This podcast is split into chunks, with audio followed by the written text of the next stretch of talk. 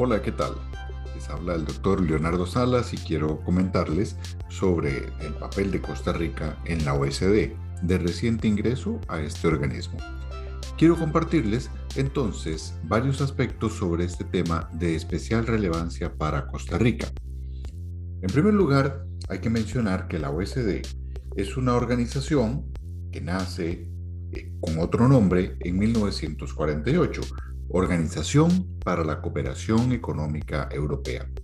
Posteriormente pasa a ser llamada en 1961 como Organización para la Cooperación y el Desarrollo Económico, por sus siglas en inglés OECD.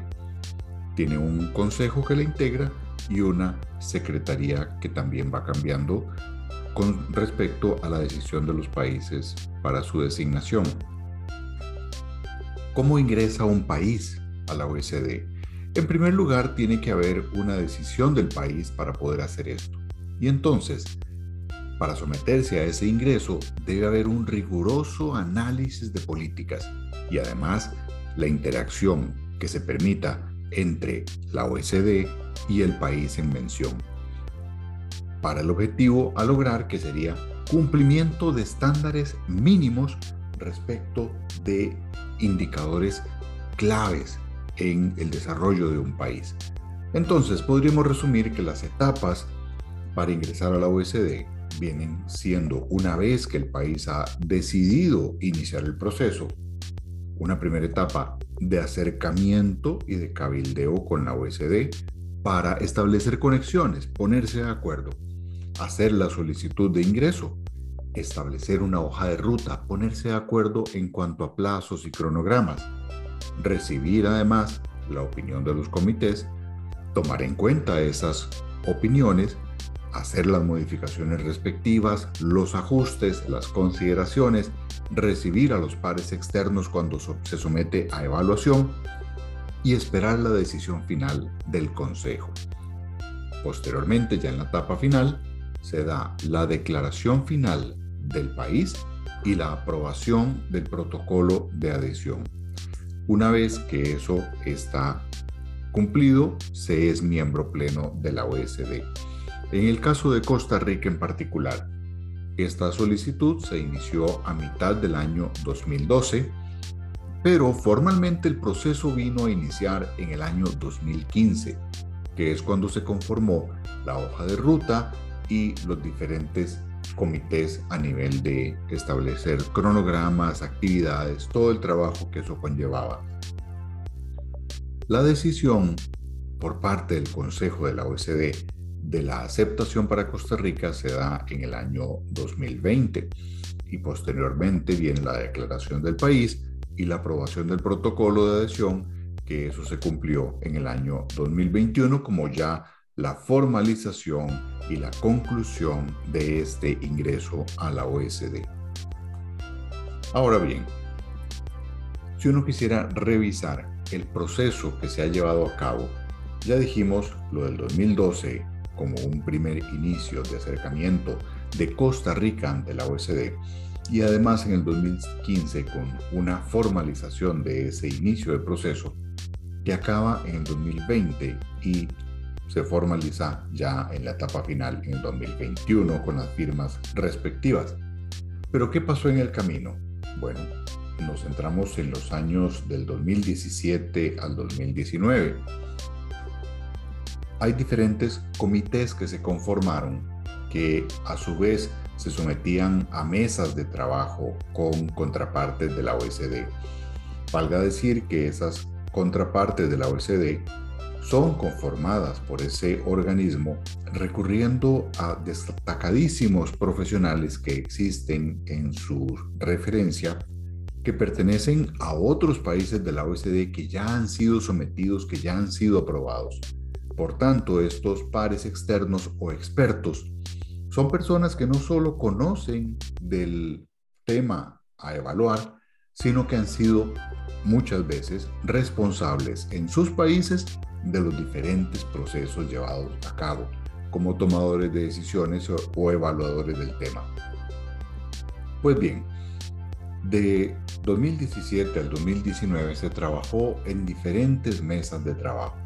Se trabajaron temas de comercio, de salud, de agricultura, política educativa, política científica y tecnológica, empleo, trabajo, política regulatoria, política del consumidor,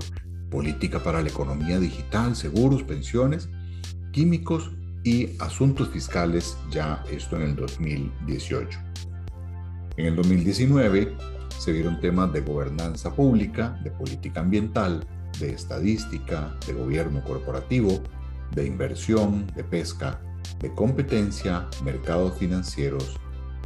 normativa y acciones anticohecho y análisis económico y del desarrollo, ya esto en el 2020. Entonces, el 2015 se da el inicio formal y los siguientes años, en particular 2017 al 2019 y parte del 2020, se dan todas las acciones para poder lograr la adhesión. Ahora, ¿qué implica para un país como Costa Rica ser aceptado en la OECD? Primero es un mérito importante haber logrado esta aceptación porque sí hubo que hacer modificaciones, procesos de mejora, modificaciones también de actividades, de indicadores, cambios en algún tipo de normativa interna de instituciones y sobre todo, muy importante, empoderar y capacitar a las personas a cargo de los procesos que se estaban llevando a cabo en las diferentes mesas de trabajo, pues requirió, requirió muchos eh, temas de formación, de acoplarse y adicionalmente, lo cual es muy importante, de empapar a toda la organización, de lograr que se pusieran la camiseta para poder entrar a este proceso de la OSD. Ahora, ya estamos dentro de, de la OSD. ¿Qué implica ahora para Costa Rica? Bueno, pues que ya logramos entrar, sin embargo ahora llegó el momento de compararnos y el momento de mejorar. Eso implica que podemos además visualizar diferentes indicadores con los cuales hacer frente a esta situación de ser un país miembro de la OECD. Y tenemos muchas cosas que mejorar. Por ejemplo, en indicadores de desempleo, el cual salió recientemente por parte de la OECD, al hacer una comparativa con los diferentes países, encontramos que el nivel de desempleo promedio en la OECD es de 6.6%, mientras que a mayo del 2021 los datos de Costa Rica nos arrojaban un 17.6%, es decir, somos a ese momento del estudio el país con el mayor índice de desempleo de todos los miembros de la OECD. Reto importante y para nada menor porque el desempleo además está ligado a la capacidad productiva, generación de ingresos y políticas económicas y de reactivación que debe tomar el país, donde participa gobierno, empresarios, sociedad civil y todos los diferentes actores de cara a este proceso. Tema, por lo demás, fundamental y clave para las siguientes elecciones de febrero 2022.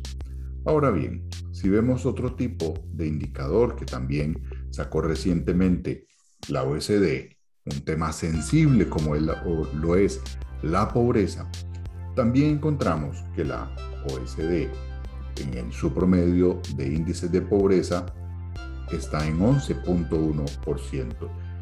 Y de nuevo, Costa Rica se lleva el primer lugar con un 20.5%.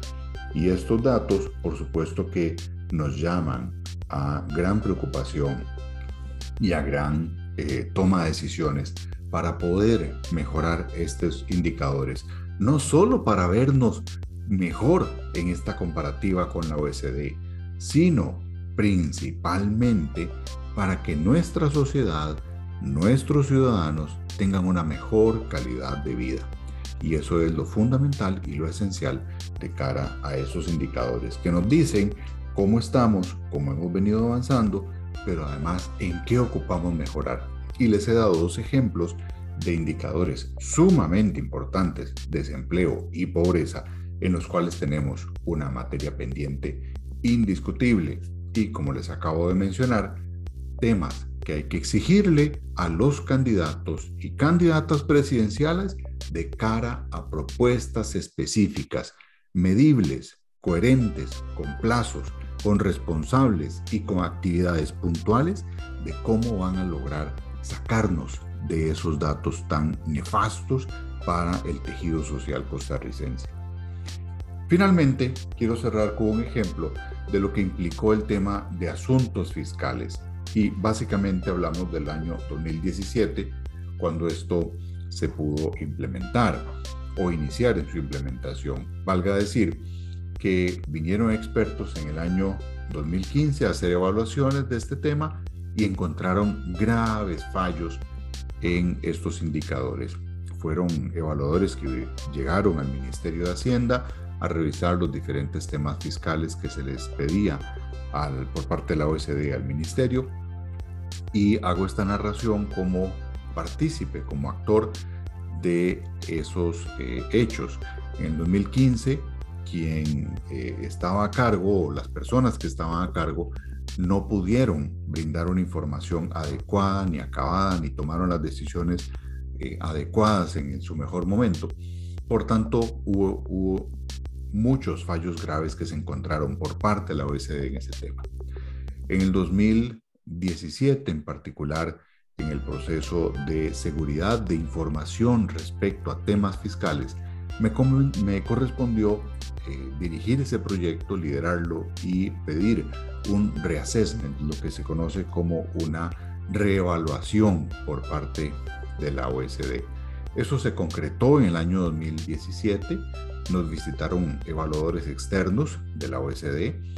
y se dieron muchísimas reuniones, cambios, se implementó esto a nivel de todo el ministerio con participación de todas las direcciones que tenían que ver en el tema fiscal y participando junto con los evaluadores, eh, visitando inclusive especialistas en el Banco Interamericano de Desarrollo en Washington y teniendo reuniones, negociaciones y mesas de trabajo en París, en la OSD, se logró la aprobación del Foro Global para este tema de intercambio de información, de seguridad de información en temas fiscales para que fuéramos sujetos de confianza por parte de los demás países de la OECD. Y se dio de esta manera la aceptación y decisión final con un proceso de mucha participación interna dentro del ministerio cuando me correspondió estar a cargo de esto, pero adicionalmente teniendo cifras más actualizadas, haciendo mejoras en los controles de ingreso a edificios, por ejemplo, en los controles eh, biométricos en los que se podía establecer